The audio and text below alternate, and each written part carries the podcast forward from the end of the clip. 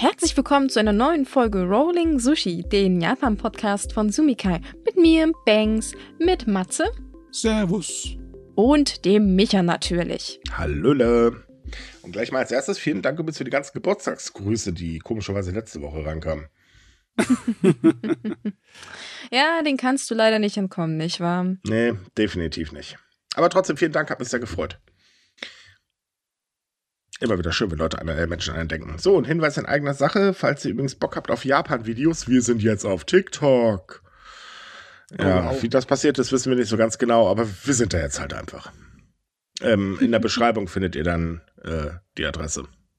Die Medien sind nicht aufzuhalten. Auf irgendeine Weise kommt Nein, auch wir können uns nicht jeden Trend äh, verschließen. Aber gut, ja. wir haben jetzt ein Social-Team, die kümmern sich drum. Viel Spaß bei. Solange Klar. ich kein TikTok haben muss, ist alles in Ordnung. Ich glaube, ich würde da wahnsinnig werden. ja, das kann ich verstehen. Ja, ich habe da letztens aber kurz reingeguckt und mir so gedacht, ja, mein Hirn könnte ich jetzt wegschmeißen oder ich könnte das ausmachen und mein Hirn für sinnvollere Sachen nutzen. Ich Ach komm, das ist eine Reaktion, ja, die man bei jedem neuen Medium hat. Das, ist, das lernt man alles zu be, äh, beherrschen. Außerdem es ist ja nicht alles schlecht. Es gibt ja auch gute Sachen, man muss einfach nur wissen, wie man gewisse Sachen und konsumiert. Daran haben wir es, genau. Das war der ich, Punkt. Ich glaube, das, was ich da so gesehen habe, war nicht so interessant. Ähm. Ja, aber gut, aber ich weiß jetzt zumindest, welches Kleid ich äh, zu bestimmten Schuhe anziehen muss. Ne? Ich meine, das ist wahnsinnig wichtig. Jetzt ja, Micha, du weißt nie, wann du sowas gebrauchen kannst. Also Allgemeinwissen in der Hinsicht ist immer gut. Ja, ja, total. Hm. Ja, also wunderschön, wie wir uns zu Wisst ihr, mein gesamter Kleiderschrank besteht übrigens erstmal aus Hosen und T-Shirts und alles ist schwarz. Ich kann gar nichts falsch machen. Es ist sowieso alles die gleiche Farbe. Ja, ich bin sehr kreativ, was den Klamottenkauf angeht. Hei, hei, hei. So. Aber damit genug. Äh, Privates, ihr möchtet noch irgendwas erzählen? Nein. War ja wieder klar, dass ich wieder ran muss. Okay. Na gut, dann kommen wir mal zu unserem äh, Hauptthema. Japan, tralitrala, ist das schön. Denn äh, in der Woche war einiges los. Es gibt nämlich einige ähm, Gesetzesänderungen, Revisionen etc. bla bla, die das ähm, Unterhaus oder das Parlament oder wie man es jetzt auch immer nennen möchte, äh, beschlossen hat. Darunter natürlich die äh, sehr umstrittene Revision des ähm, Einwanderungsgesetzes. Hm. Das äh, ja im Prinzip das gleiche Gesetz ist, was vor zwei Jahren ähm, fallen gelassen worden sind, weil halt die Kritik so verflucht groß war. Jetzt ist die Kritik zwar immer noch verflucht groß, aber das ist jetzt der Regierung egal. Äh, jo. Ja. Die haben im Prinzip gesagt so, ja, nee. Wir machen jetzt mal, ne? Genau, ja. genau. Es gibt Eben. ja unterschiedliche Arten und Weisen, mit sowas umzugehen. Ne? Man kann erst warten, bis die äh, Gras über die Sache gewachsen ist und niemand sich mehr daran erinnert. Oder man kann warten, bis sowieso niemand einen das verbieten kann. So wie jetzt bei der LDP, die in einer ja, Situation ist, wo es einfach durchbatschen also genau kann. Genau genommen hast du gerade ja. beide Varianten äh, äh, vorgetragen, die die LDP in der Regel immer anwendet. Ja, ja, ich meine, wir sind ja dabei bei dem Thema. Ne? muss ja, muss ja das ist ein bleiben. Punkt. Jetzt kommt es durch und damit basta. Und wenn die Wahlen sind, hat sich wieder jeder vergessen. Eine zweite Sache ist, ähm, dass demnächst dann Fußfesseln kommen, um ähm, Kautionsflucht ins Ausland zu vermeiden. Äh, wir können uns aber ziemlich sicher sein, dass es nicht nur darum geht, dass halt Leute auf Kaution ins Ausland flüchten, also speziell Ausländer halt in dem Fall, sondern das wird in Japan wahrscheinlich sehr breite Anwendung finden.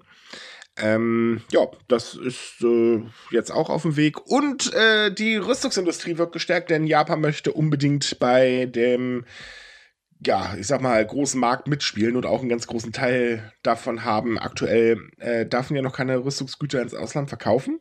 Das wird sich jetzt auch alles ändern und da gibt es ein paar Sachen, naja, sagen wir mal, äh, da übertreibt die Regierung gewaltig, denn ähm, das sieht dann auch so Subventionen vor. Das heißt, wenn jemand aus der Rüstungsindustrie aussteigt, dann äh, darf die Regierung das ähm, Land, äh, auf dem die Fabrik sich befand, plus die Anlagen übernehmen und dann einfach weitergeben und so weiter. Da wird halt ganz groß kritisiert, dass das im Prinzip eigentlich eine Verstaatlichung der Rüstungsindustrie ist.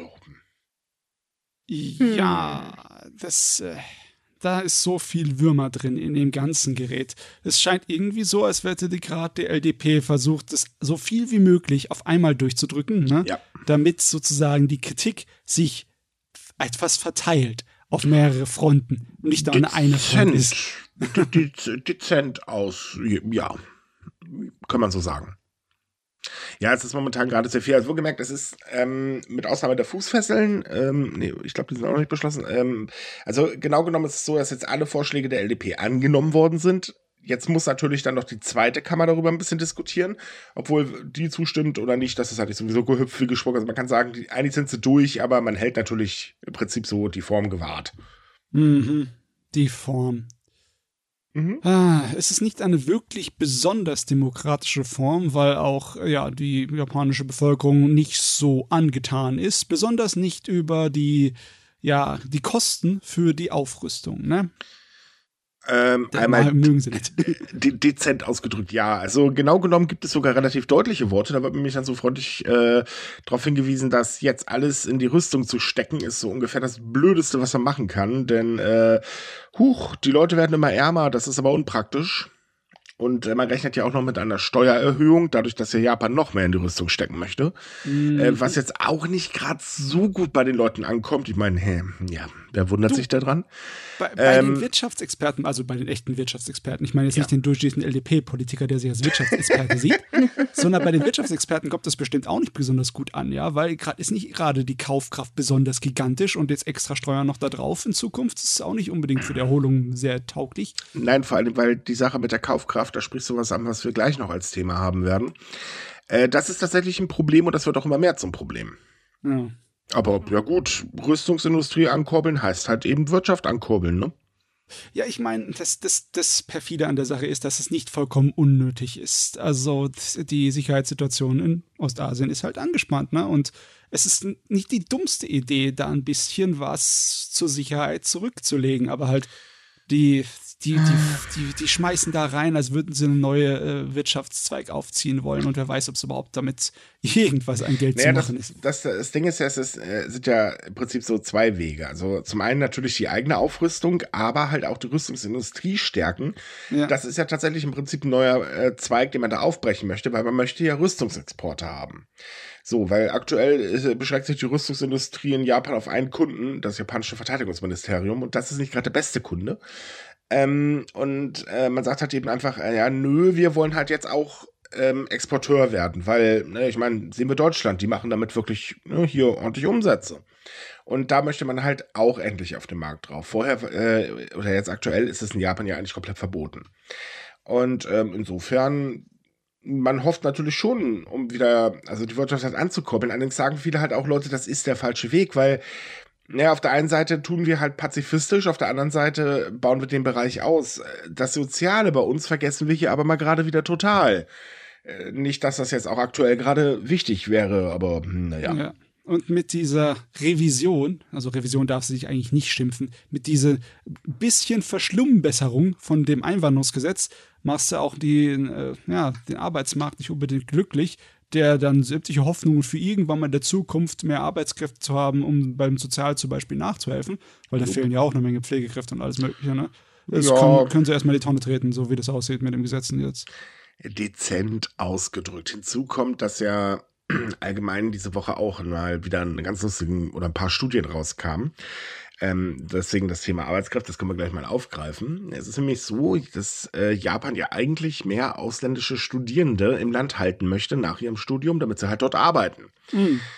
Das ist an für sich ja eine gute Idee. Ich meine, ne, viele gehen ja gerade deswegen auch nach Japan, weil man halt, also erstmal reinschnuppern, aber wenn es gefällt, würde man bestimmt auch gerne da bleiben. Und die Voraussetzungen sind ja gut. Also sprich, man studiert, man lernt nebenbei die Sprache und so weiter und so fort. Und japanische Unis sind jetzt nicht gerade die schlechtesten. Ja, Problem ist bloß, ja. es gibt unglaublich viele Hürden, was dazu führt, dass immer weniger ausländische Studierende sich bei Unternehmen bewerben. Denn die Unternehmen setzen die Hürde so dermaßen hoch und die Universitäten bereiten nicht gut genug darauf vor. Und das ist tatsächlich ein gewaltiges Problem, denn zum Beispiel, okay, es ist ja schön, dass ihr die Sprache lernt. Ja, aber das Business-Japanisch, ähm, was die Unternehmen verlangen, das bieten tatsächlich nur die wenigsten Universitäten an und das lernt man auch nicht mal eben in der Freizeit. Nee. Song Kego ist ein, ein Rotz, sage ich dir aus Erfahrung. Oh ja. Das weißt du bestimmt auch, ne? Das weiß ich. Das ist Horror pur. Und oh, ähm, alles andere als leicht zu lernen, weil äh, da immer schön die Form waren, Blase, das ist super schwierig. Ähm, aber das erwarten tatsächlich die meisten Unternehmen von den ausländischen Studierenden. Und wie bitte soll das denn hinzukriegen sein, wenn die Unis das ja nicht mal anbieten? Oder sagen wir nur ein Bruchteil der Unis. Ist also mal totaler Käse. Und dann kommt halt hinzu, dass man das ja nicht nur während der Arbeit ins, insgesamt verlangt, also so, du wirst jetzt Manager nach dem Motto oder was weiß ich was und hier der pff, Business Japanisch. Nein, es gibt auch noch das Problem, dass zum Beispiel die Bewerbungsformulare und die Eignungstests absolut fehlerfrei formuliert werden müssen mit exzellenten Sprachkenntnissen.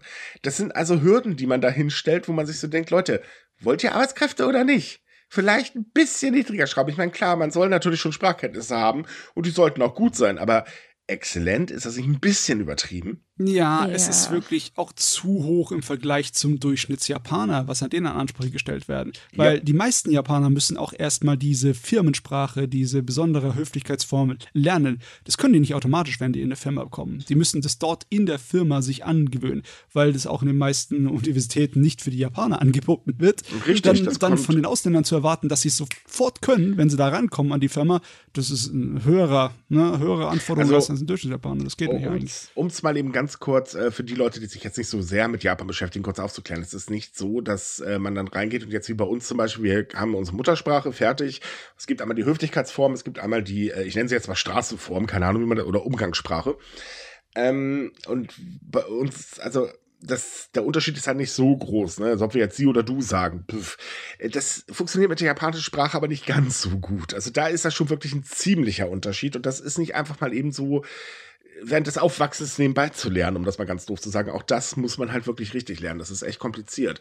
Ja, ja, und es gibt lauter extra Wörter. Wie zum Beispiel, wenn du in einem Geschäftsgespräch bist und sagst, ja, unsere Firma und ihre Firma, wir würden gerne hier was drehen, wir würden gerne zusammenzuarbeiten. Das kannst du im Japanischen nicht sagen, weil es extra Wörter im äh, Höflichkeitsgespräch gibt, im ja. Firmengespräch für unsere Firma und ihre Firma. Und je nachdem, in was für ein Verhältnis du bist, musst du andere Wörter für unsere Firma und ihre Firma benutzen, um die Höflichkeit zu wahren. Es ist also dämlich und unnötig kompliziert und auch ein Japaner spricht da nicht einfach so durch.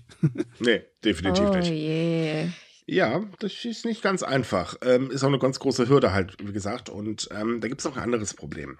Die Arbeitssuche in Japan unterscheidet sich äh, von der zum Beispiel bei uns hier in Deutschland. Das ist tatsächlich, na, man könnte sagen, fast schon ein Unterschied wie Tag und Nacht. Ähm, es ist nicht so, man schreibt jetzt einfach eine Bewerbung, geht hin und bumm, ist alles gut. Äh, so nach dem Motto, äh, nee, ganz so läuft das dann doch nicht ab. Also beziehungsweise im Groben läuft es so ab, aber da gibt es auch so ganz viele Fe äh, Eigenarten. Aber auch diese Eigenarten, die lernen viele Studierende überhaupt nicht kennen, weil es einfach gar keine Unterstützung gibt. Es gibt null Informationen groß, ähm, oder nur wenige Informationen. Und die Universitäten lassen die Studenten da sowieso komplett allein. Ja, das Problem ist, wenn du halt selber durch Erfahrung das wettmachen möchtest, bist du auch eingeschränkt. Wenn zum ja. Beispiel ein Student drüben in Japan jobben möchte während seines Studiums, ist auch das, was er ja so als Nebenjob machen kann, sehr eingeschränkt. Das haben sie erst vor, vor einem Jahr oder zwei ein bisschen gelockert, sodass die Studenten mehrere Nebenjobs-Arten haben können, aber davor war es also wirklich für die Miezekatze. Ich glaube, du konntest nur so drei oder vier unterschiedliche Sachen machen, entweder Kellnern oder äh, Dings also die, beim Friseur die arbeiten. Oder Jobs im Prinzip. Ne? Ja, ja, ja. Egal, ob du hochqualifiziert bist oder nicht. Oder mhm. na, das ist natürlich dämlich, ne? Es ist total dämlich. Gut, ich meine, es findet jetzt aktuell gerade ein Umdenken bei, den, äh, bei einigen Unternehmen statt, natürlich nicht alle. Äh, das Problem ist allerdings, seit ungefähr eineinhalb Jahren äh, merkt man halt, oh, oh, es bewerben sich ja immer weniger und das liegt nicht nur an Corona. Nee. Denn jetzt gerade ist zum Beispiel wieder die, oder beginnt die Bewerbungsphase für die äh, 2024er ähm, Generation. Ja, und da es passiert einfach kaum was. Das sind ganz, ganz wenige, die sich tatsächlich bewerben und äh, anhand des akuten Arbeitskräftemangels äh, nicht ganz so toll. Ja, also ich weiß nicht, das müsste doch mittlerweile ein richtig glühendes Feuer unter den äh, Firmen ihren Hintern setzen, oder? Der ja, das, das ist so, ja, aber das ist so ähnlich wie mit der Politik und der Geburtenrate. ne, die, Hütte, also man, man muss sich das so vorstellen. Hey, da, da brennt's. Ja, ja, es ist ein Lagerfeuer. ein paar Minuten später, hey, da, da, da, da brennt's richtig schlimm. Ja, ist noch nicht am Dach angekommen. ist noch so, nicht am Dach, Dach Hey, da brennt's ja total. Ja, da guckt aber auch bis Schottstand. Der, der brennt noch nicht. Das, das geht noch, das geht noch. Da kommt gleich irgendwann Regen. oh dann, Mann. Oh, das Haus ist abgebrannt. Oh ja, mein Gott, schlimme Situation. Wieso haben wir das vorher nicht gemerkt? Äh, Gott, wir müssen unbedingt irgendwas tun. So also ungefähr also was, das hört sich an wie ein hm? Student vor der ja. Abgabe seiner Bachelorarbeit. Äh, ja. Ähm, stimmt. Nein, aber so ungefähr äh, kann man eigentlich die Reaktion auf die ganz wichtigen Themen der letzten Zeit tatsächlich äh, sowohl von der Politik wie auch von der Wirtschaft zusammenfassen. Ähm, man weiß um das Problem, man ignoriert es aber so lange, bis die Hütte wirklich abgebrannt ist. Und ähm, Prokrastination. ja, total, ne? Das ist so, hm, ich bringe, wir gucken zu, hat man hier mal Popcorn? Nein, aber äh, das merkt man auch bei der Geburtenrate halt ganz stark, weil jetzt, wo das Kind wirklich ganz tief im Brunnen drin ist, jetzt kommt man mal auf die Idee, eventuell dann einen Strick reinzuwerfen. Vielleicht schafft man es irgendwann noch mal bis zur Leiter, aber mehr wird da auch nicht mehr passieren. Und ähm, hier bei den Studierenden ist es eben wieder genau dasselbe. Es gibt schon Probleme und ich meine, die Pandemie hat die Probleme jetzt nicht unbedingt gerade leichter gemacht. Ähm, sogar ehrlich gesagt noch eine Schippe draufgesetzt, weil so wie Japan auch mit den Studierenden umgegangen ist, äh, nee. Kam jetzt nicht ganz so gut an. Es haben sich ja nicht umsonst haufenweise Leute anders entschieden. Also sprich, ja gut, dann gehe ich halt nicht nach Japan. Wenn ich da nicht reinkomme, dann gehe ich halt eben woanders hin. Ist auch schön da, ne? Und ähm, ja, jetzt sagt man halt, okay, Grenzen offen. Oh, wir haben ein Problem. Und in dem Moment, oder das war wahrscheinlich der Moment, wo sich haufenweise äh, Professoren, ähm, Leiter von Universitäten und äh, Studierendenorganisationen an die Stirn getatscht haben und gesagt haben, Leute, das haben wir euch vor zwei Jahren schon erzählt. Nee. Ja, äh, das sowieso, da ist, wird, ist sehr viel noch im Hinten dran. Ich meine, die ganzen Gesetze, die jetzt durchgezogen wurden, das war im Endeffekt noch eine ziemlich lange Erweiterung von Shinzo Abe-Politik, ne? Ja. Der das sowieso komplett. in der Art und Weise schon durchziehen wollte vor, vor drei, drei Jahren oder so oder so. Ja. Und äh, im Endeffekt, das ist keine Reaktion auf die jetzigen Begebenheiten, diese neuen Gesetze zum Beispiel. Ne? Richtig. Ne? Das ist halt der Punkt. Also die Sache mit der Fußfessel zum Beispiel, die wird schon ewig diskutiert. Ähm, die Idee kam tatsächlich ähm, ursprünglich äh, von der Abe-Regierung, eben um äh, Sexualstraftäter besser zu kontrollieren. Dann kam die Sache mit, äh, wie hieß er, Carlo Goschen, glaube ich, oder irgendwie so. Also ja. der äh, eine Manager, der sich da abgesetzt hat, da hieß dann von, oh, Kautionsflüchtlinge. Äh, mittlerweile ist gar nicht mehr die Rede von Sexualstraftätern, mittlerweile sagt es nur noch Kautionsflüchtlinge, äh, vor allen Dingen äh, ausländische Manager und so weiter. Äh, also echt, haha. Ähm, die Rüstungsindustrie, die war sowieso immer das Lieblingskind äh, von Abe. Ähm, also das ist definitiv ein ganz oberes Projekt. Ja, ja, und das äh, Ausländer-Dingsbums-Gesetz, ähm, naja. Das ist halt auch typisch Abe eigentlich. Das trägt alles komplett die Handschrift von ihm. So, aktuelle Probleme könnte man angreifen, macht man aber nicht. Also hm. zum Beispiel, dass die Leute immer tiefer in die Tasche greifen müssen und mittlerweile sagen, ja gut, dann sparen wir halt bei unseren Ausgaben, äh, besonders bei Lebensmitteln, was wahrscheinlich nicht unbedingt gerade die beste Idee ist. No, nee. Aber solange die Wirtschaftszahlen sagen, dass der Tourismus wieder funktioniert, ist doch alles super. Äh, das, das, die, das ist immer so das Interessante in Japan, dass die sich so nur die Zahlen rauspicken, die für sie irgendwie relevant sind, also mhm. noch nicht mehr irgendwie wichtig für alle, sondern sie denken sich, oh ja, was nehmen wir denn? Oh, Touristenzahlen, die sehen doch richtig schön aus. Ja. Da kann man doch mal was machen, ne? Wobei ja, bei den Touristenzahlen haben sich jetzt aber auch ein bisschen in die Finger geschnitten. Das war ja echt niedlich, dass dann so ähm, als, als Gegenargument auf die Sache, Leute, ihr könnt äh, ihr müsst mehr für ähm, die ärmeren Menschen im Land was tun. Da gab es dann tatsächlich von einem Politiker die Antwort, naja, machen wir doch, wir kurbeln den Tourismus wieder an. Wenn mehr Touristen ins Land kommen, dann gibt es automatisch auch mehr Geld. Und dann so, ja gut, das haben zwar die armen Leute nichts davon, aber, und das fand ich dann so gut, ähm, das hat eine Reporterin da reingeschmissen, Sie wissen aber schon, dass es jetzt erst gerade vor ein paar Stunden tatsächlich eine Pressekonferenz der äh, JATA gegeben hat, also der ähm, äh, Auslandstourismusbehörde, äh, die darum gebeten haben, dass die Menschen wieder ins Ausland fliegen, weil die Reisebüros äh, momentan dezente Probleme haben. Also so ganz gut funktioniert das mit dem Tourismus auch noch nicht. Das fand ich eigentlich mal ein schönes Konter. Also zumindest Konter für japanische Journalisten. Jo, das ist schön zu hören, weil ich kann mir auch vorstellen, dass da noch eine ganze Menge bei dem Tourismus-Thema äh, da ist, das wir jetzt noch nicht gehört haben. Weil logischerweise, wenn die Zahlen jetzt wieder so groß steigen, äh, müssen die das auch irgendwie bewältigen können. Und der Tourismusbranche hat halt heftig abgebaut in der Corona-Zeit, wo es halt ja. die ganze Zeit nur am Hungern war.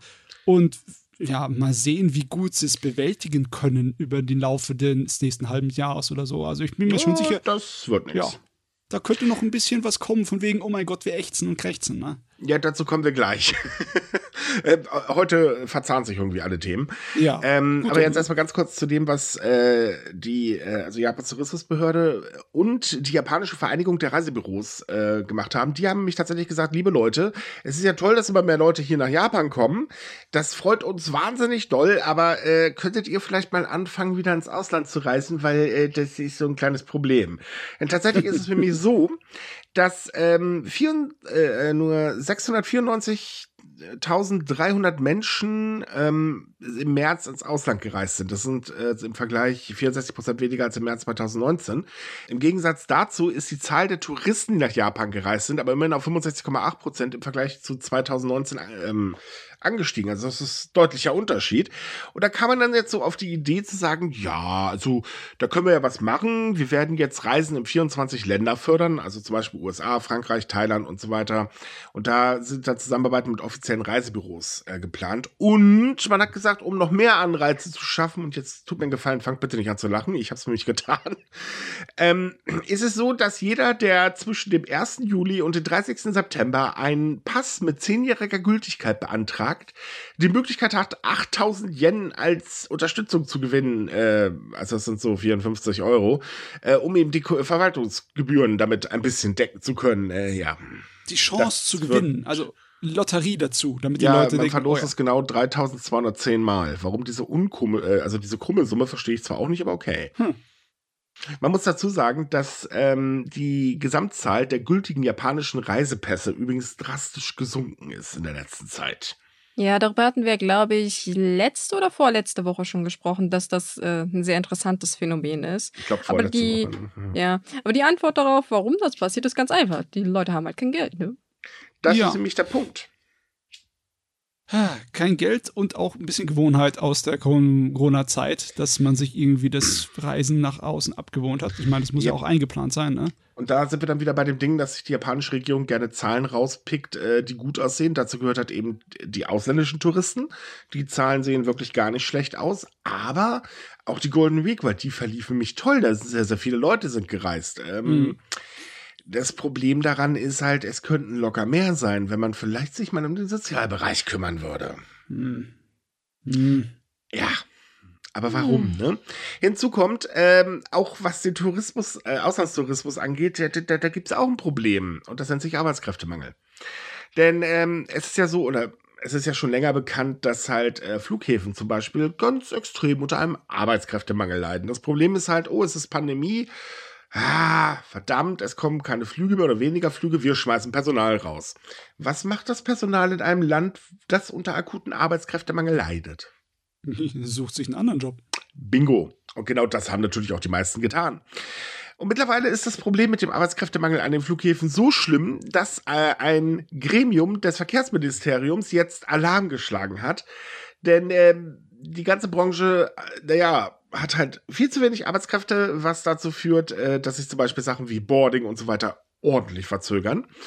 Äh, und da gibt es auch ein anderes Problem. Man findet keine Arbeitskräfte mehr, was auch daran liegt, dass die ganze Branche extrem unattraktiv gilt, denn die Bezahlung ist wirklich, naja, äh, reden wir nicht weiter drüber. Sagen wir mal, sie ist sehr schlecht. Also ähm, so ein typisches Personalmännchen äh, verdient so durchschnittlich äh, 3,26 Millionen Yen im Jahr. Das sind so 22.180 Euro. Die Arbeitszeiten sind allerdings abhängig von der Anzahl der Flüge, die sich ja bekanntlich stetig ändert. Äh, es kommt also nicht ganz so toll. Und jetzt hat man halt Vorschläge gemacht und, ähm, und gesagt, so, ähm, wir werden jetzt bis Juli einen äh, Plan ausarbeiten.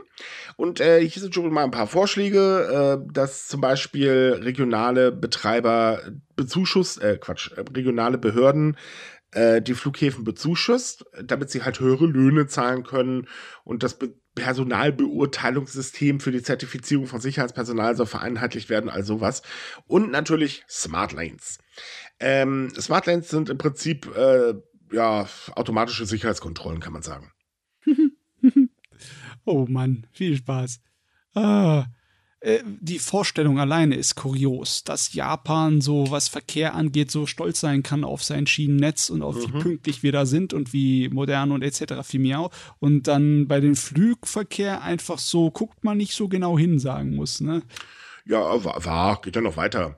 Hinzu kommt natürlich, wenn ich als Tourist nach Japan komme, dann möchte ich natürlich dementsprechend auch den Service haben, den ich gebucht habe, nicht? Mhm. Dazu gehört ein sauberes Zimmerchen im Hotel und äh, so weiter und so fort. Alles ja gar kein Problem, kriegt man auch, aber es gibt, äh, sagen wir mal, für die, das Personal, das da ist, äh, ist die Arbeitsbelastung enorm, denn auch da gibt es wirklich einen immensen Arbeitskräftemangel, weil gleiches Prinzip, man hat die Leute rausgefeuert und jetzt, tja, hm, herzlichen Glückwunsch, sie sind weg. Ich meine, ist ja logisch, wenn ich gefeuert werde, suche ich mir einen neuen Job und warte nicht, dass sich mein Arbeitgeber irgendwann mal meldet, ne? Na. Ja, ich meine, man, man, muss auch dazu sagen, das hört sich jetzt so ein bisschen an, als wenn wir die Unternehmen als böse, böse ansehen, aber die hatten teilweise halt wirklich keine andere Wahl, weil alternativ hätten halt sagen müssen, dann schränken wir was anderes ein und das hätte dann nicht funktioniert. Also die Fluggesellschaften haben ja versucht schon praktisch Teilzeit Dienst anzubieten. Es war dann so, dass sie praktisch im Urlaub waren, aber das irgendwie halbwegs bezahlt war. Also man hat ja zumindest es versucht, Arbeitsplätze zu sichern, aber es hat nicht funktioniert. Tatsächlich ist es so, dass die Flug, ähm, also die Airlines tatsächlich sehr viel gemacht haben. Die Flughäfen, ja, ja, meine ich ja. Die, die Flughäfen aber nicht. Hm, hm. Das ist das Problem. Bei den Flughäfen gab es größtenteils so eine Programme gar nicht. Die haben einfach Leute rausgefeuert. Gleiches haben natürlich auch äh, Beherbergungsbetriebe zum Beispiel getan. Wobei, da muss ich sagen, okay, da kommt es natürlich auch auf die Größe des Betriebes an. Also wenn ich da so eine kleine Herberge habe, dann wird es ein bisschen schwierig, die Leute zu halten. Aber vor allen Dingen die Großen haben ja rausgefeuert bis zum Abwinken. Da ging das immer ganz, ganz, ganz, ganz schnell. Ja, und jetzt haben sie den Salat. Das ist wieder so eine komische Art hm. und Weise von der Politik damit umzugehen, weil eigentlich so eine rechtskonservative Regierung wie die LDP, die geht ja meistens auf das ähm, Regierung hält sich klein beim Geschäft. Im Sinne von wegen, pfuscht da nicht so viel rein. Ne? Mhm. Lass die äh, Leute das selber entscheiden, wie sie es zu machen haben. Irgendwie wird es sich schon regeln. Das Problem ist, durch die Maßnahmen bei Corona, wo so lange die Einreise und Ausreise so stark eingeschränkt wurde, haben sie sich im Endeffekt doch da eingemischt. Ne? Ja, aber nicht unterstützt dabei, wie man da irgendwie groß was dagegen tun kann. Beziehungsweise das heißt, sorgt natürlich jetzt dafür, dass die Leute direkt nachdem es geöffnet wurde, ja nicht einfach sofort das wieder herstellen können, des alten Status quo. Ne? Das ist der Punkt. Ja. Also genau genommen ist es so, man hat halt ähm, vor allen Dingen ja auch mit äh, in Hinblick, dass man ja äh, den Schuld im Prinzip, wie kam das Virus nach Japan Japan und so weiter immer auf die Ausländer geschoben hat, ähm, ziemlich viel, Entschuldigung, Bullshit gebaut. Ja. Ähm, das ist eine blöde Idee und das rächt sich jetzt halt auch, weil natürlich hat dann dementsprechend viele Branchen natürlich reagiert und gesagt, okay, ihr macht halt jetzt die Grenzen zu, das ist toll, also müssen wir unser Personal kürzen, alles wunderbar. So. Ähm, naja, es ist doch logisch, dass das Personal, wie gesagt, dann nicht wartet, bis man sich zurückmeldet. Das gleiche Prinzip äh, oder Phänomen haben wir übrigens tatsächlich auch in Deutschland äh, gehabt ähm, oder haben es sogar auch hier immer noch, genau hier auch Hotels und auch äh, der Gastronomie fehlt es an unglaublichen Arbeitskräften, weil, mhm. naja, man hat die Leute halt erstmal rausgefeuert, ne? Wie gesagt, manchmal hat man einfach keine Wahl. Gerade bei kleineren Betrieben ist ja. das klar. Große Ketten, da muss ich sagen, also da hätte man anders reagieren können. Ja, also ich bin auch der Meinung, dass sich das wahrscheinlich relativieren wird und erholen wird im Laufe von vielleicht einem Jahr oder so oder zwei. Ja. Aber ähm, jetzt im Moment ist es halt ein Problem, für das es nicht einfach eine Lösung gibt. Du kannst ja nicht einfach was machen, oder? Nö. Hm. Naja, du kannst, du kannst deine Angestellten nicht wieder hinzaubern und andererseits kannst du aber auch nicht mehr Geld reinbuttern, gerade wenn du halt noch in der Situation bist, dass du dich aus dem Verlustgeschäft erholen musst. Ja, und wenn du keine guten Löhne anbieten kannst, dann kriegst du auch nicht massenweise Arbeitskräfte angelockt. Also ja, und da gibt es das, das Ding, es sind ja nicht die einzigen Branchen, die unter dem Arbeitskräftemangel leiden. Mhm. Ähm, auch andere Branchen suchen natürlich auch und dadurch ist die Konkurrenz äh, extrem hoch. Das darf man ja nicht vergessen. Und aktuell ist ja vor allem die wirtschaftliche Situation halt sehr, sehr schwierig, auch für die japanischen Verbraucher. Ist doch logisch, dass ich lieber in einen Bereich reingehe, wo ich halt eben mehr Geld bekomme. Ja, oder auch halt ein Bereich, von dem ich weiß, dass der mir eher, also dass, dass der sicher für mich ist. Also ich suche mhm. doch einen sicheren Arbeitsplatz. Ich gehe doch nicht in die Branche, von der ich weiß, oh wow, da ist es ein bisschen schwierig geworden und die haben mich gleich abgesägt. ja. Vertrauensverlust. Ne? Ja, ne, das spielt auch eine Rolle, ne? Also das sollte man nicht vergessen. Nee, natürlich, klar. Arbeitsplatzsicherheit ist wahnsinnig wichtig. Das darf man halt einfach nicht vergessen. Und ähm, hier rächt sich halt auch ein bisschen so dieser übliche Gedanke, ein Arbeitnehmer ist erstmal nur eine Kapitalverschwendung. Hm. Ja. Naja, es kostet halt Geld, ne? Aber es ist ja eigentlich eine Investition, was viele halt vergessen. Das ist eben der Punkt. Hm. Ja, ist ein bisschen eklig, äh, blöd, ähm, oder wie man das jetzt auch nennen mag. Ähm, Es gibt noch einen anderen Bereich, der unter Arbeitskräftemangel leidet und das nicht zu knapp. Das ist nämlich tatsächlich der Lehrbereich. Ja, Ach. das haben wir ja schon öfters gesagt, aber ja. mittlerweile wird es schon ein bisschen kritisch. Ne? Ich könnte jetzt aber das Beispiel mit dem Haus bringen, weil hier ist es ungefähr dasselbe. Also, ne, Haus ist abgebrannt und jetzt erkennt man, oh, wir müssen was tun. Das war äh, im vorletzten Jahr, könnte man sagen. Äh, wirklich geändert hat sich leider nicht so wirklich was. Außer, dass das Problem immer schlimmer wird. Denn ähm, jetzt ist es so, dass die Nationale Vereinigung der stellvertretenden Schulleiter eine Umfrage durchgeführt hat. Und da stellte sich dann mal ganz kurz nebenbei heraus, dass ähm, an über 20 Prozent der japanischen Grund- und Mittelschulen Lehrkräfte fehlen. Was übrigens dazu führt, dass bei den vorhandenen Lehrkräften die Zahl der Überstunden schlagartig steigt. Das ist echt schlecht ja. Weil man darf nicht vergessen, in Japan ist, herrscht Schulpflicht bis zur 9. Klasse. Das heißt bis zu Ende der Mittelschule. Das heißt, da muss die äh, Bildung gewährleistet sein. Regierungstechnisch muss die da was machen. Mhm. Gott, das ist äh, kein, ja, kein gutes Blick. Also nur, nur, mal so als Beispiel. Die reguläre Arbeitszeit von Lehrkräften in Japan beträgt eigentlich 38 Stunden und 45 Minuten pro Woche. Laut dieser Umfrage arbeiten viele Lehrkräfte in Japan allerdings mehr als 50 Stunden die Woche. Einige Schulen haben auch geantwortet, dass es mal locker 100 bis 150 Stunden sind. Ja, okay, das ist doch gar nicht rechnerisch menschlich möglich, oder? Nö. Nee. Ich meine, wie, wie, wie schaffst du 150 Stunden in der Woche? Das geht doch nicht. Wenn du 15 Stunden am Tag machst, brauchst du da 10 Tage für. Das geht nicht. Ja. Ich ja, gebe nur also, die Zahlen wieder. Meine Schnüte. Ja, das, das, ist schon gruselig, was. Also ich meine, das sind natürlich immer irgendwelche Berechnungen. Die Realität sieht natürlich manchmal halt ganz anders aus, aber trotzdem, ja, das ist schon klar. ziemlich gruselig, wenn man sich das trotzdem vorstellt, mhm. dass äh, die Überstunden durchaus absolut realistisch sind, weil den Lehrern geht es in Japan gar nicht gut, weil die Nö, sich halt wirklich zu Tode arbeiten. Und sie werden halt auch verdammt schlecht bezahlt. Ähm, das kommt auch noch wieder erschwerend hinzu. Und dann ähm, kommen dann solche Nachrichten rein, da hatten, das hatten wir vor zwei Wochen, glaube ich, da hat ein Lehrer dafür äh, darum geklagt, dass er doch bitte seine Überstunden mal ausbezahlt bekommt, was dann Gericht sagt, äh, nö, das motiviert natürlich total für den Job. Oh ja, das hat bestimmt eine Menge Leuten den Spaß dran verdorben, Lehrer zu werden. Hm, dezent das ausgedrückt. Also die Handvoll, die noch da war. Viele sind es halt nicht mehr, weil tatsächlich ist der Lehrerjob einfach einer der unbeliebtesten Jobs in Japan. Was man anhand der Situation irgendwo verstehen kann. Ja, definitiv. Dementsprechend sagt diese Vereinigung jetzt auch, ja, liebe Leute, äh, die, die Hütte brennt. Ich meine, die Umfrage hieß nicht umsonst ins Deutsche übersetzt dringendes Problem. Hm. Denn es ist ja nicht nur so, dass ja die Lehrer drunter leiden, sondern tatsächlich leidet ja auch die Qualität des Unterrichts immens drunter. Also sprich, ähm, ständig Ausfälle oder äh, Klassen müssen sich ja selbst beschäftigen und so weiter. Das ist jetzt nicht unbedingt das beste Lernumfeld. Ja, nee, ich meine, äh, in Japan, das ist ja eine ziemlich bunt gemischte ähm, Schullandschaft, weil mhm. die haben viel mehr private Schulen, als zum Beispiel wir bei uns auch noch haben. Ne? Wir haben besonders eine ganze Menge private Oberschulen, weil die Oberschule ist ja nicht Pflicht mehr, aber boah, 99, noch was Prozent aller Schüler gehen in die Oberschule.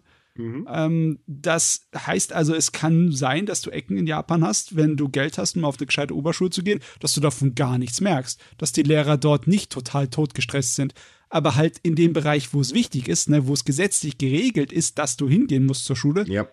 da fehlt es halt und da hat halt auch die Regierung wirklich eine Verantwortung für. Weil wenn es gesetzlich geregelt ist, dann müssen sie das bereitstellen. Ja, vorsichtig ausgedrückt äh, allgemein ist es halt so, eine Schulbildung ist nun mal wichtig. Hm. Und ähm, gerade auch in einem extremen Leistungsland wie Japan, weil Japan, naja, sorry, es ist ein Leistungsland. Man ja, wird eigentlich großgezogen, um dann später als Arbeitsmaterial zu dienen. Ähm, also nicht, dass es bei uns jetzt anders wäre, aber wir sehen das Ganze Gott sei Dank ein bisschen lockerer. Ähm, ohne gute Schulbildung hast du wirklich ein Problem da drüben. Ja, du hast hm. ein Problem mit guter Schulbildung, aber du kannst ohne gute Schulbildung gar nichts machen. Das, äh, okay, dann, dann halt eben so. Ich meine, das ist jetzt ungefähr dasselbe, aber egal, ja. ja. Ne, und äh, mh, hm, schlecht. Ja, wirklich schlecht. Aber was können ja. sie machen, ne? Ich meine. Ja, nix. Gar nichts. Anders, äh, tatsächlich ist es so beim Reisanbau. Da äh, ändert sich das jetzt. Es hört sich jetzt komisch an, weil das wieder so ein komischer Spagat ist, aber auch da gibt es natürlich einen immensen Arbeitskräftemangel. Ähm, und äh, dadurch, dass ja auch die Landwirte nicht jünger werden, äh, ergibt sich folgendes Problem: immer mehr Landwirte geben auf. Das ist ein Problem auch für die Nahrungssicherheit, aber dazu kommen wir gleich noch. Hm. Ähm, aber das Problem ist natürlich dann eben, tja, wir bauten uns jetzt Reis an, verdammt nochmal. Und das sind nicht gerade wenig, die aufgeben, es sind immer mehr. Ähm, wohlgemerkt nicht nur bei den Reisbauern, also das ist in jedem Bereich, aber auch dazu kommen wir gleich nochmal. Wie gesagt, heute verzahnt sich alles. Ähm, und es ist so, dass jetzt äh, eine japanische Stadt gesagt hat, naja gut, da müssen wir jetzt mal gucken, was wir dagegen machen können. Und die kamen auf die schlaue Idee, sich mit einem Robothersteller äh, zusammenzutun, der jetzt äh, schaut, ob man den Reisanbau nicht komplett automatisieren und digitalisieren kann, dass man im Prinzip Reis vom Büro zu Hause oder auf der Arbeit per Handy steuern kann. also den Deutschen wird es bestimmt gefallen, wenn er den Landwirtschaftssimulator einfach spielen könnte und dann automatisch das übertragen wird auf das echte Feld bringen die Leute jetzt nicht noch auf Ideen. Ja. Ich meine, das wäre das wär ein interessantes Konzept. Aber das macht natürlich Sinn, dass das überhaupt keinen Sinn macht, weil das funktioniert so nicht. Beim Reisanbau, hm, ich meine, das, der ist jetzt nicht ganz so technisch aufwendig, könnte das vielleicht teilweise funktionieren. Naja, also zumindest das Anpflanzen sollen halt spezielle Roboter übernehmen. Die müssen natürlich erst noch gebaut werden, das ist klar.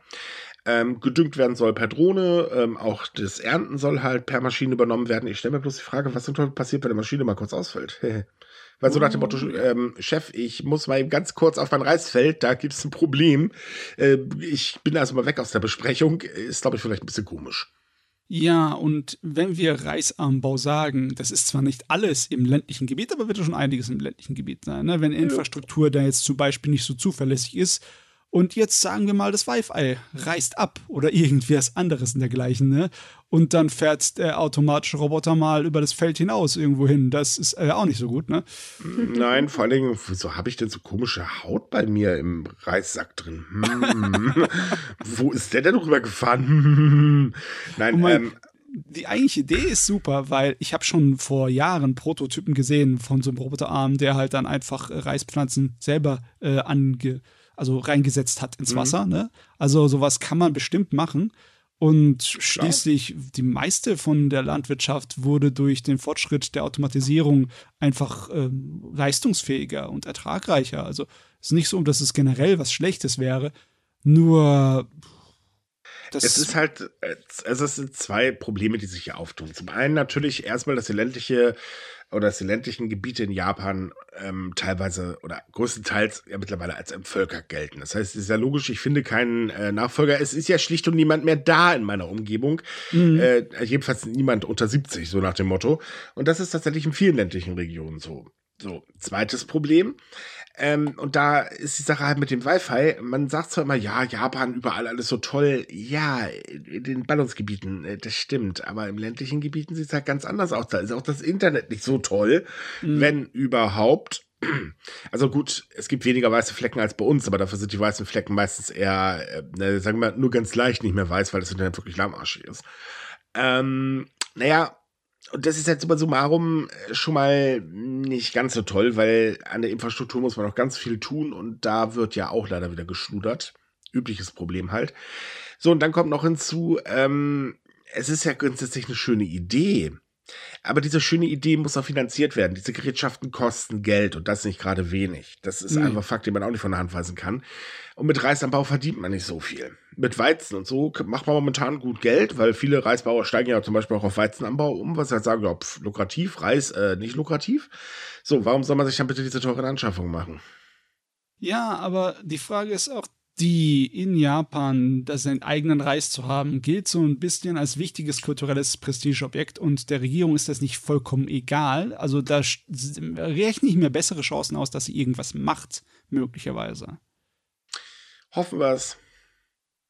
Ja, ich halte das aber auch für wahrscheinlicher, dass sie das eher subventionieren, weil, wie Matzeit meinte, Reis ist halt, wenn man an Japan denkt, ist das erste immer Reis.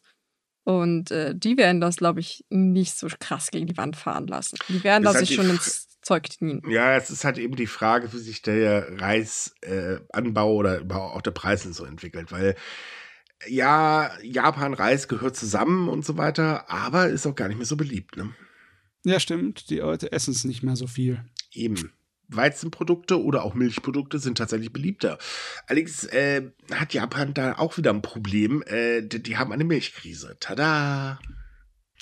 Wer hätte das gedacht? Im letzten Jahr haben nämlich so viele Betriebe dicht gemacht, dass er mittlerweile von einem Zehn-Jahres-Hoch spricht. Tatsächlich, äh, also ihr werdet jetzt lachen, weil die Zahl halt als gering ist, oder die Zahl gering ist, waren nämlich 14 Betriebe im letzten Jahr. Aber äh, das macht sich schon richtig bemerkbar, insbesondere weil man davon ausgeht, dass das in der nächsten Zeit noch viel, viel schlimmer werden wird. Ähm, man hat nämlich so, oder sagen wir, die Milchbauern haben mehrere Probleme. Zum einen ist das Futtermittel unglaublich teuer geworden. Dank äh, der russischen ja. Invasion, also die Auswirkungen und so weiter und so fort. Ja, ist äh, blöd. Und Japan muss halt sehr viel importieren. Das äh, ist auch nicht gut, weil der schwache Yen tut dann ungefähr seinen Rest. Und man kann die Preise eben nicht einfach an den Großhandel weitergeben, denn der Großhandel sagt nämlich, äh, nö. Ja, der weigert sich. Richtig. Und das führt dazu, dass viele Betriebe nicht mal mehr ansatzweise im Rentabilitätslimit laufen. Also sprich, die haben eigentlich im Prinzip alles, aber keinen Gewinn und äh, können eigentlich auch schon gar nicht mehr davon leben. Happy Birthday. Tja. Ich glaube, was noch viel ironischer eigentlich an der ganzen Situation ist, es ist ja jetzt praktisch, es gibt einen Mangel an Milchbauern, beziehungsweise auch an Milchprodukten. Zum Beispiel, ich glaube, Butter ist gerade wieder recht teuer. Ähm, und wir hatten aber letztes Jahr die Meldung, dass Milchbauern Kampagnen gestartet haben, dass Leute mehr Milchprodukte essen, weil sie ihr Zeug nicht losgeworden sind. Mhm. Also das, das ist sehr, sehr witzig, dass wir erst ein, oh wow, wir haben viel zu viel und ein, oh wow, wir haben jetzt langsam zu wenig haben. Ja, erst kriegen sie es nicht los und jetzt, äh, egal wenn die, ob es die Leute kaufen oder nicht, sie können kein Geld mitmachen jetzt. Also ja, es sind halt, es sind ja die, es sind ja im Prinzip die Auswirkungen dieses, äh, wir werden unser Zeug nicht los, weil, ja, wer es nicht los wird, man nimmt nichts ein, ne? Ähm, plus jetzt auch obendrauf gestiegene Kosten. Klar, das bricht logischerweise irgendwann jemandem das Genick. Das ist natürlich logisch. Das ist unglaublich, wie wenig Leute wussten, wie viel an Zeugs aus der Ukraine in die Welt exportiert wurde, dass man mhm. das erst jetzt so heftig gemerkt hat. Ich meine, ich habe es mir auch vorher nicht es so ist ja nicht nur das. klar gemacht. Also wir, wir müssen mal ganz ehrlich sein. Viele Unternehmen nutzen momentan die äh, Krise äh, einfach, um auch so die Preise zu erhöhen. Das haben wir hier in Deutschland jetzt gerade gehabt. Äh, da gab es eine Studie, die besagt, ja, viele äh, Lebensmittelhersteller reiten die Welle einfach nur, obwohl sie es gar nicht müssten. Das ist in Japan natürlich genauso. Es ist eine Futtel, Futtelmittel, na klar. Ähm, äh, in der äh, Futtermittelindustrie etc. pp. ist, das ist überall, hast du solche schwarzen Schafe. So, das sind natürlich Preistreiber, andere Unternehmen passen sich an und so weiter und so fort und schubst bist in so einer Spirale drin. So, wenn ich die Kosten nicht weitergeben kann, ist natürlich doof, dann kommt also der äh, Großhandel sagt halt, äh, nee, weil der Großhandel auch ganz genau weiß, okay, der Endverbraucher beginnt zu sparen und die sparen tatsächlich bei Lebensmitteln, weil die werden einfach immer teurer, ist ja kaum noch bezahlbar, das ist einfach ein Fakt, der nicht von der Hand zu weisen ist. So, und schwupps ist man da in einem Teufelskreis drin. Das ist logisch, dass dann halt immer mehr Bauern einfach nichts mehr haben, weil da nichts mehr ankommt. Und es ist nicht zu erwarten, dass die Japaner auf einmal einen riesen Heißhunger auf Milchprodukte und Milch bekommen. Die waren sowieso nicht die gigantischen Produzenten und Konsumenten von dem Zeugs. Richtig. Ja. So, das führt uns im Endeffekt zum großen Ganzen des Thema Ernährung etc. bla, denn die Ernährungssicherheit in Japan ist nämlich unglaublich verwundbar. Und genau diese Fälle, über die wir gerade gesprochen haben, zeigen das nämlich. Ähm, auch natürlich da wieder ran schuld die russische Invasion der Ukraine. Ja, das ist halt so ein Rattenschwanz, der da fröhlich mit drin hängt. Denn die weltweiten Lieferketten sind gestört und Japan ist extrem darauf angewiesen, alles zu importieren. Blöd. Was passiert, wenn das Ganze sich noch äh, äh oder das Ganze noch schlimmer wird? Äh, sagen tatsächlich Experten, naja, also wir können unsere Außengrenzen verteidigen. Kein Problem. Aber innerhalb von einer Woche ist ungefähr die Hälfte des Volkes verhungert. Und das ist doch die freundlichste Prognose, die man dazu lesen durfte. Ja, da hat man echt viel zu wenig getan, um sich dafür abzusichern. Also, um es mal ganz kurz in Relevanz zu setzen. Ähm, tatsächlich hat Japan die schlechteste Selbstversorgungsquote innerhalb der G7-Staaten, sogar äh, noch weit hinter Italien. Und Italien steht schon sehr beschissen da. Ja. Hm. Also, Wir fassen es mal zusammen, so ein paar Eckdaten. Ähm, Japan ist äh, zum Beispiel fast vollständig von importierten chemischen Düngemitteln abhängig. Man wollte das jetzt die ganze Zeit ändern. Man hat auch gesagt, gut, greifen wir halt auf menschliche Fäkalien zurück. Das hat man aber wieder fallen gelassen, weil viele das als einfach zu eklig empfinden. Ähm, ökologische Landwirtschaft, also die eine Alternative dazu wäre, ja, da gibt es ein paar Initiativen, die gehen allerdings nur von privaten Unternehmen aus und das sind auch nicht wirklich viele. Und äh, naja, die Sache mit den humanen Ressourcen äh, fällt da halt auch ziemlich ins Gewicht. Ja. Also als Beispiel, 2020 gab es in Japan 1,36 Millionen selbstständige Landarbeiter. Das ist allerdings ein ziemlicher Rückgang, nämlich von 2,24 Millionen, also 39 Prozent im Vergleich zu 2005. Und Tendenz sinkend. Oh je, Mimini. Das ist ein Loch, das haben sie sich gegraben. Da werden sie so schnell, glaube ich, nicht rauskommen. Nö. Ich meine, Also das Thema. man ja. plant dazu was, dazu kommen wir aber gleich. Ähm, aber ob es das unbedingt besser macht, ich bin mir da gerade nicht ganz so sicher. Äh, Es ist schade, besonders weil das Thema Landarbeiter war ja schon länger am Schwelen. Ich kann mich erinnern, dass wir über die letzten zwei Jahre immer wieder Artikel dazu besprochen haben. Ne? Definitiv. So, und ähm, es gibt da noch ein ganz anderes Problem, oder das heißt ein ganz anderes Problem, das hängt halt auch wieder natürlich mit Russland zusammen. Es ist nämlich so, dass tatsächlich Russland und Belarus wichtige Lieferanten für Japan waren. Sei es jetzt Dünger, sei es Getreide etc. bla bla. Und das ist ja mittlerweile fast zum Erliegen gekommen, obwohl Japan immer noch ordentlich Fisch aus Russland importiert, das muss man dazu sagen. Ähm, und China ist auch für Japan wahnsinnig wichtig. So, Problem ist, diese drei Länder, also gut, Belarus streichen wir mal raus, weil äh, Belarus so klein zählt eh nicht. Das fassen wir jetzt mal unter Russland zusammen. Aber Russland und China gelten momentan als ganz, ganz große Gefahr für die ähm, Stabilität im Indo-Pazifik. Und äh, Japan ist für beiden Länder momentan nicht so ganz, äh, wie soll ich sagen, lieb Kind, was irgendwo verständlich ist, weil der eine rüstet militärisch auf, der andere dreht militärisch gerade durch. Hm. Ähm, ja, das fällt weg. Also muss man sich natürlich auf andere Wege konzentrieren. Problem ist, die anderen Wege, ja, die hat man sich halt selbst auch ein bisschen mit verbaut und man ist ja nicht das einzige Land, ne? nö. Hm. Und es gibt noch ein anderes Problem. Und das betrifft jetzt mal wieder den Reis. Es ist halt so, wie wir ja sagten, Reis ist nicht mehr ganz so beliebt in Japan. Und deswegen hat äh, Japan mal ein Gesetz zur Verringerung der Reisanbaufläche auf den Weg gebracht. Und das Ganze erst 2018 tatsächlich abgeschafft. Da wurden nämlich Landwirte subventioniert, wenn sie äh, die Reisproduktion niedrig hielten. So. Okay. Ging darum, der Reispreis sollte damit künstlich hochgehalten werden. Ist alles äh, ja, schön und gut und so weiter. Das Programm gibt es jetzt so natürlich nicht mehr. Trotzdem subventioniert die Regierung immer noch äh, Landwirte, um weiter hohe Reispreise zu haben. Oh Mann, und das, logischerweise haben sie damit schon wieder einen Zug verpasst. Denn Jo. ja, hätt, hätten einfach mehr produzieren können und mehr exportieren können, nicht wahr?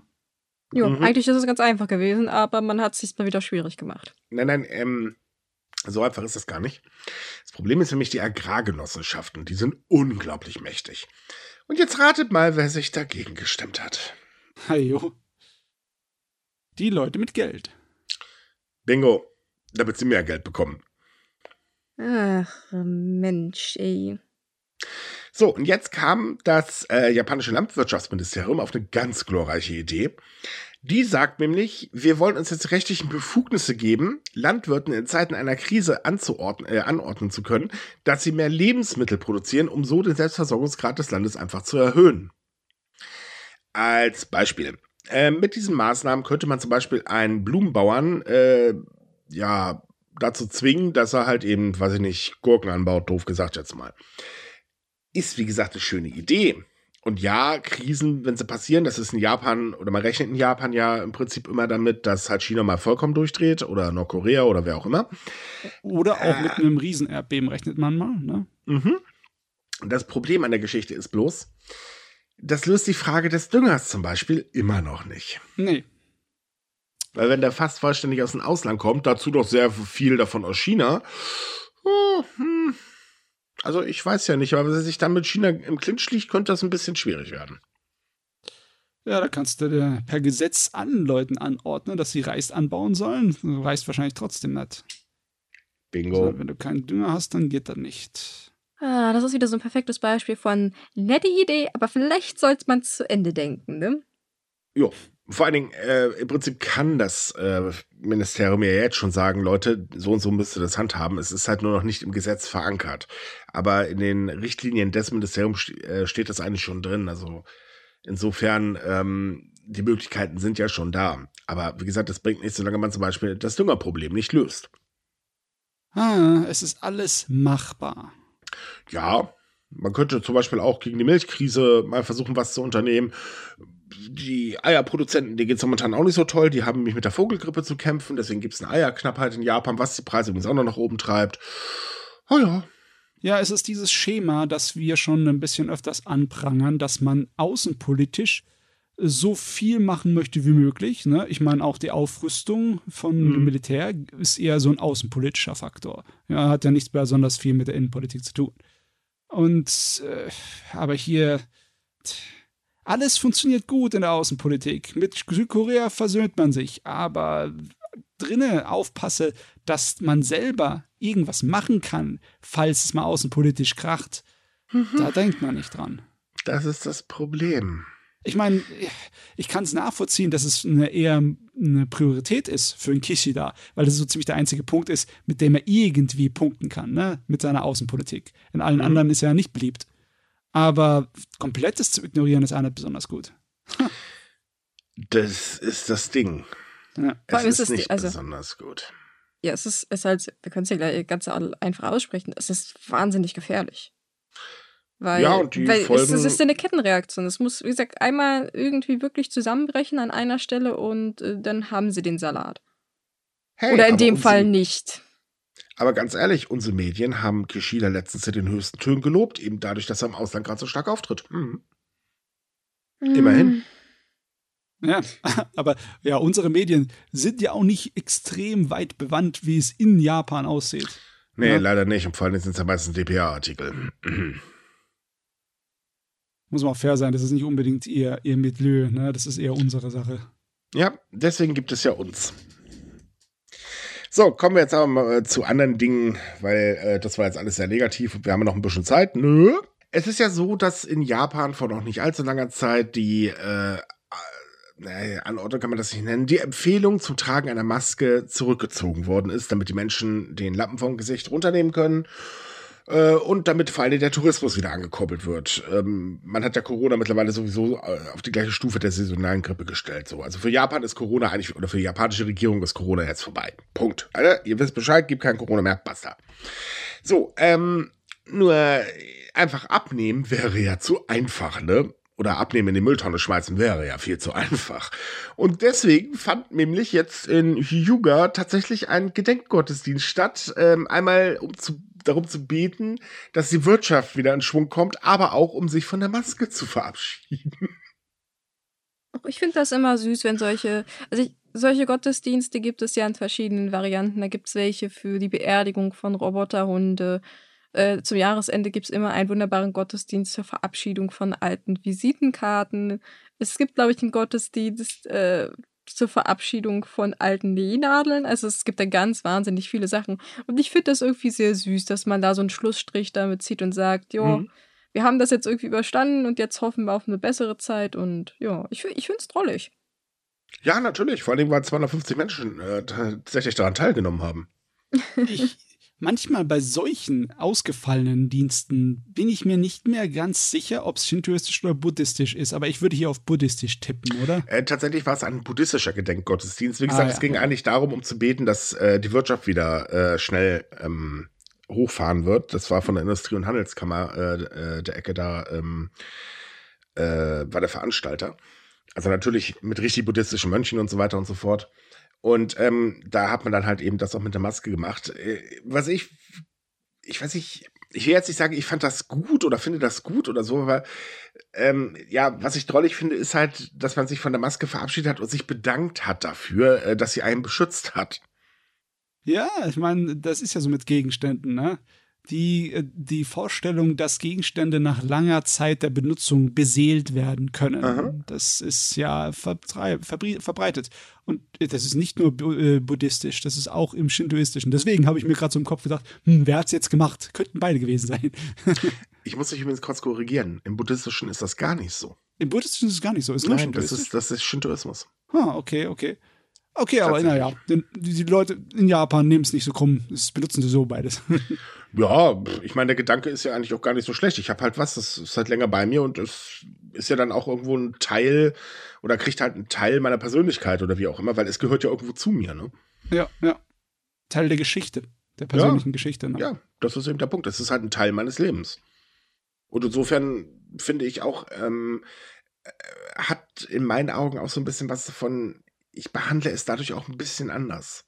Also, ich sag mal, ich sehe mal zu, dass eine Sache zum Beispiel nicht so schnell kaputt geht, weil ich nicht einfach ein neues kaufe, weil dann ist ja der alte Teil von mir im Prinzip auch weg. Und dann halt so eine äh, Zeremonie machen. Oh, warum nicht? Ich finde es halt lustig. Ja, ich muss auch mal eine Zeremonie machen für meine ganzen alten Rechner. Oh ja, da ja. sagst du Aber was. Ey. Ich, ich, wie gesagt, ich finde das auch in der Hinsicht, also äh, ich habe ja mit Religion jetzt gar nichts am Hut, aber ich interessiere mich sehr für hier diese Aufräumtechniken von Maria Kondo zum Beispiel. Und äh, die hat ja auch im Prinzip dieses Konzept, dass wenn du was aussortierst, du dich irgendwie dafür auch bedankst, weil es hat erstens einen Grund gehabt, wieso du es angeschafft hast. Und wenn es nur dafür da war, um dich glücklich zu machen. Und es hat ja in diesem Sinne seinen Zweck erfüllt. Also kann man sich davon auch also dafür bedanken und ja, sich praktisch verabschieden. Und ich finde das irgendwie, ich finde das schön. Ja. ja. Der macht auch Aufräumen mehr Spaß. Nur ich hoffe, dass äh, der Abschied von der Maske nicht zu früh ist. Hei, hei, hei. Ja gut, das ist natürlich jetzt in dem Fall wieder was anderes. Äh, wir hatten ja gerade also, das Thema schon. Mal, mal grundsätzlich. Corona ist noch nicht vorbei. Auch in Japan wohlgemerkt nicht. Auch wenn man das gerade momentan klein redet, man kaum noch was hört und so weiter. Vorbei ist es nicht. Man wird ewig in drei Tage mit dem blöden Ding leben müssen. Da kommt man nicht drum rum. Es werden immer noch Leute erkranken und es sterben auch immer noch Leute und auch in Deutschland nicht gerade wenige. Man sollte also immer noch sehr vorsichtig sein. So, generell, ich sag mal, klar, man nimmt die Maske ab, wenn man jetzt einkaufen geht oder was weiß ich, kann ich nachvollziehen. Ich persönlich trage sie halt auf jeden Fall noch in der Bahn.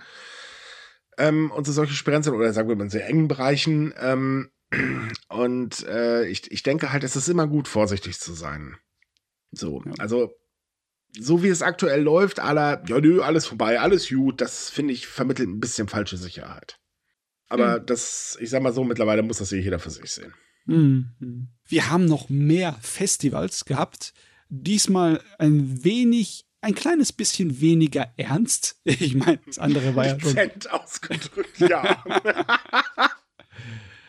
Ah, und zwar in dem Dorf Higashi Shirakawa, also Higashi von wegen Ost-Shirakawa, äh, in der japanischen Präfektur Gifu, wurde zum ersten Mal seit der Pandemie das Tsuchinoko-Fest wieder äh, ja, äh, eröffnet. Ne? Und da sucht man halt nach einem Fabelwesen, dem Tsuchinoko, so ein schlangenartiges Gerät. Ja, gibt es auf der ganzen Welt diese Fabelwesen, die es angeblich geben soll, aber keiner sie finden würde. Egal, ob es ein Bigfoot ist oder Oh, was gibt's denn da Wunderbares auch im lateinamerikanischen Bereich? Ich habe es jetzt vergessen. Äh, ein Chupacabra. Genau, der Chupacabra. Und das ist im Endeffekt eine japanische Variante davon. Genau. Und äh, bei dem Festival ging es halt darum, dass man ja das Fabelwesen sucht. Äh, wir glaube ich brauchen jetzt nicht erwähnen, dass die Suche mal wieder erfolglos war, wie eigentlich jedes Mal seit äh, äh, ja, seitdem es eigentlich stattfindet. Ähm, das ist geht schon eine ganze Weile, aber ich finde das auch ich meine, dieses Fabelwesen, das hat tatsächlich Kulturgut. Also das ist wirklich auf die gleiche Stufe wie Bigfoot zu stellen, ja. weil in Japan das wirklich, das findest du im Anime, in Games, in Büchern, das ist sehr faszinierend, wie weit das verbreitet ist, selbst wenn man überhaupt nicht dran glaubt, aber dieses legendäre Wesen ist halt interessant. Und ich finde es halt so skurril, weil es jetzt noch nicht mal irgendwie was Besonderes ist. Es ist im Prinzip eine, eine Schlange, sieht aus wie eine Schlange, die ein bisschen zu kurz geraten ist und in der Mitte halt zu dick geworden. Also. Ja, ja, wie eine Schlange mit Wespenteile, ne? Genau, mhm. so im Prinzip kann man sich das Ding vorstellen. Es hat halt irgendwie angeblich die Fähigkeit zu hüpfen. Also es kann wohl in die Luft springen. Oder alternativ wird auch behauptet, dass es seit seinen eigenen Schwanz in den Mund nimmt und dann wie so ein Rad durch die Gegend rollt gibt es übrigens eine ähnliche Legende aus dem europäischen Raum, die aber glaube ich, sogar deutlich älter ist. Also die ist, glaube ich, noch aus dem Mittelalter, gibt es da Aufzeichnungen. Aber trotzdem, das ist so, oh, Bigfoot, oh, mysteriöse Kreatur und ähm, Japan so Shonky-Schlange. nee, man, man, muss auch dazu sagen, dass auch kuriosere an der ganzen Geschichte ist. Äh, es gibt ein ordentliches Preisgeld, das wird mm, übrigens genau. von Jahr zu Jahr um 10.000 Yen erhöht, weil es einfach noch niemand geschafft hat, äh, das Vieh zu finden. Und äh, im nächsten Jahr sind es dann immerhin 1,32 Millionen Yen, das sind so 8.878 Euro umgerechnet ähm, wenn man halt das Vieh findet. Also Hinder mit ein bisschen Glück, ne? Ja, ich meine, das, das ist wie gesagt so ein, so ein Fabelwesen, das, das lässt sich bestimmt super logisch erklären. Das war wahrscheinlich einfach nur, keine Ahnung, eine, eine Schlange, die etwas klein geraten ist und halt viel gefressen hat. Ja, so wie also das, das, ist, ne? Ist, mit der ja. Flüsterpost, wenn es dann von einer zur anderen Person über Generationen erzählt wird, dann ändert sich die Sache und wird ein bisschen ausgeschmuckt.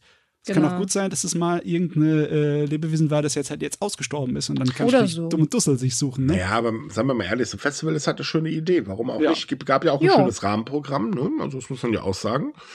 Und ähm, der Witz ist auf der offiziellen Webseite der äh, Gemeindeverwaltung ähm, wird sogar ganz genau das Vieh beschrieben. ja, die nehmen das. Genau.